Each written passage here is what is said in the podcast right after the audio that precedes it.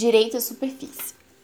A origem do direito à superfície ocorreu no início do Império Romano, quando não havia divisão da parte da terra, ou seja, não era viável supor a divisão da parte do solo e da parte da superfície do imóvel, muito menos supor a possibilidade de ambas as partes não pertencerem ao mesmo proprietário.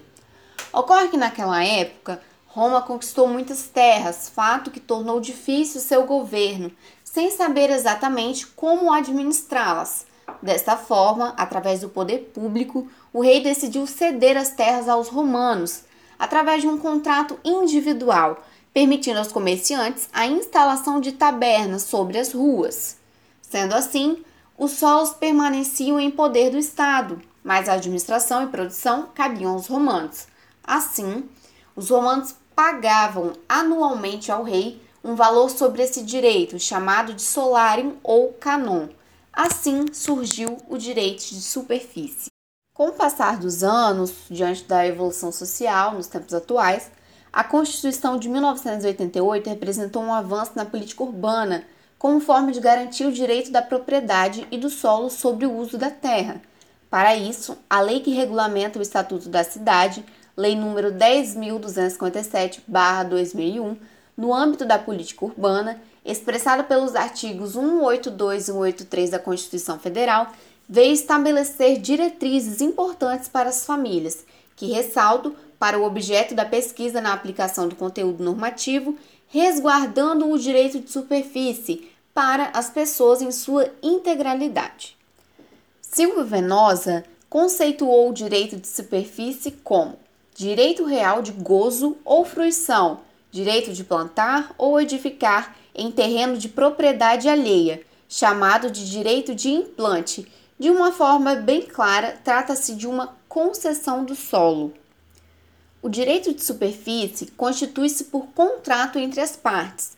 Este deve ser realizado na forma escrita, exigindo-se sempre escritura pública o contrato deverá ser obrigatoriamente registrado no cartório de registro de imóveis.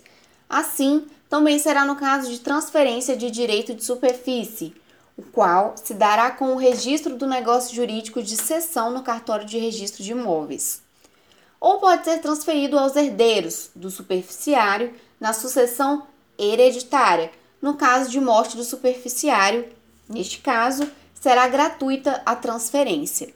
O superficiário poderá também alienar sua superfície, mas o proprietário terá direito de preferência e vice-versa, sendo também vedado qualquer pagamento pela transmissão, conforme o artigo 1372 do Código Civil. A propriedade superficiária trata-se de um direito real limitado de gozo sobre coisa alheia. É quando uma pessoa interessada, o superficiário, ganha o direito de aproveitar uma propriedade que não é sua, concedido pelo proprietário o direito de construir, plantar ou usufruir de seu terreno por tempo determinado. O direito de superfície pode ser utilizado para diversos fins, como construção de prédios, shopping, estacionamento, plantações, entre outros. Entretanto, o Código Civil não permite obras no subsolo, a menos que estas sejam objeto da concessão sempre com prazo determinado. Quando os dois lados da negociação forem ocupados por particulares, aplica-se a regra do Código Civil. No caso de o direito de superfície ser constituído por pessoa de direito público e ocorrer divergência legal, prevalecerá o Estatuto da Cidade. O direito de superfície pode ser transferido a terceiros, obedecidos os termos do contrato respectivo por morte do superficiário, os seus direitos transmitem-se aos seus herdeiros. Se o superficiário desejar alienar sua superfície, o proprietário terá direito de preferência, em igualdade de condições, sendo vedado qualquer pagamento pela transmissão, conforme o artigo 1372 do Código Civil. Se o superficiário der a superfície destinação diversa daquela acordada com o proprietário, resolve-se a concessão. O superficiário responde pelos encargos e tributos que recaírem sobre a coisa.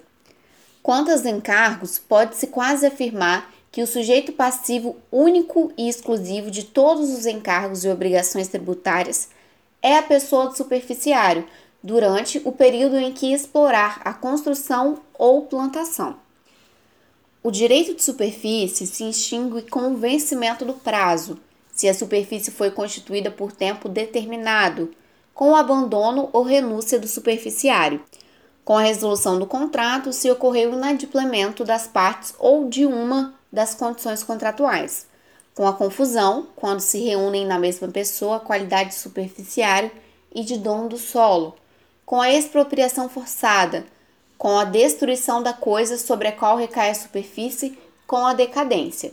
Com o fim do contrato, o proprietário adquire o que for construído na superfície, independentemente de indenização, salvo disposição em contrário, vide artigo 1375 do Código Civil. Quando há extinção do direito de superfície em função da desapropriação, a indenização cabe ao proprietário e ao superficiário, no valor correspondente ao direito real de cada um, conforme exposto no artigo 1976. Desse modo, a superfície pode ser transmitida pelo registro do contrato de cessão no cartório de registro de imóveis, ou ainda pela sucessão hereditária, e por fim, quem a admite por uso capião. Já o direito real da laje contempla o espaço aéreo ou subsolo de terrenos públicos ou privados, tomados em projeção vertical, como unidade imobiliária autônoma, conforme exposto no artigo 1510-A do Código Civil. O direito de laje é classificado como um direito real de propriedade. Faculta ao seu titular todos os poderes à propriedade de seu bem, usar, gozar e dispor de sua propriedade. Quanto à extinção do direito da laje, ocorrerá no caso na hipótese de ruína da construção base, uma vez que esta é a condição prévia e básica de sua existência. No entanto, o texto guarda exceções. Em caso de sua edificação ter se dado no subsolo da construção base, se a construção não for reconstruída em cinco anos, o lajeário então ganha o direito de reconstruí-la para restabelecer o seu direito real de laje e deve ser indenizado por tê-la feito. Essa é a chamada teoria da acessão invertida pela doutrina. Fazendo uma breve observação, o direito real de laje só pode ser instituído quando se constatar a impossibilidade de individualização de lotes. Nesse sentido, é um direito real que só terá incidência em núcleos urbanos informais, isto é, aquele clandestino, irregular ou no qual não foi possível realizar por qualquer modo a titulação de seus ocupantes, ainda que atendida à legislação vigente à época de sua implantação ou regularização. Contudo, não constituem direito real novo, mas uma modalidade de direito de superfície, que, desde 2001, já tem previsão expressa na legis legislação brasileira. E o que caracteriza o direito de superfície e distingue seu tipo dos demais direitos reais é a possibilidade de construir um direito tendo por objeto construção ou plantação, separadamente do direito de propriedade sobre solo. Em sentido mais técnico, há uma superfície quando se suspende os efeitos da acessão sobre uma construção ou plantação a ser realizada ou já existente. O implante que, por força da acessão, seria incorporado ao solo, passa a ser objeto de um direito real autônomo, o direito real de superfície.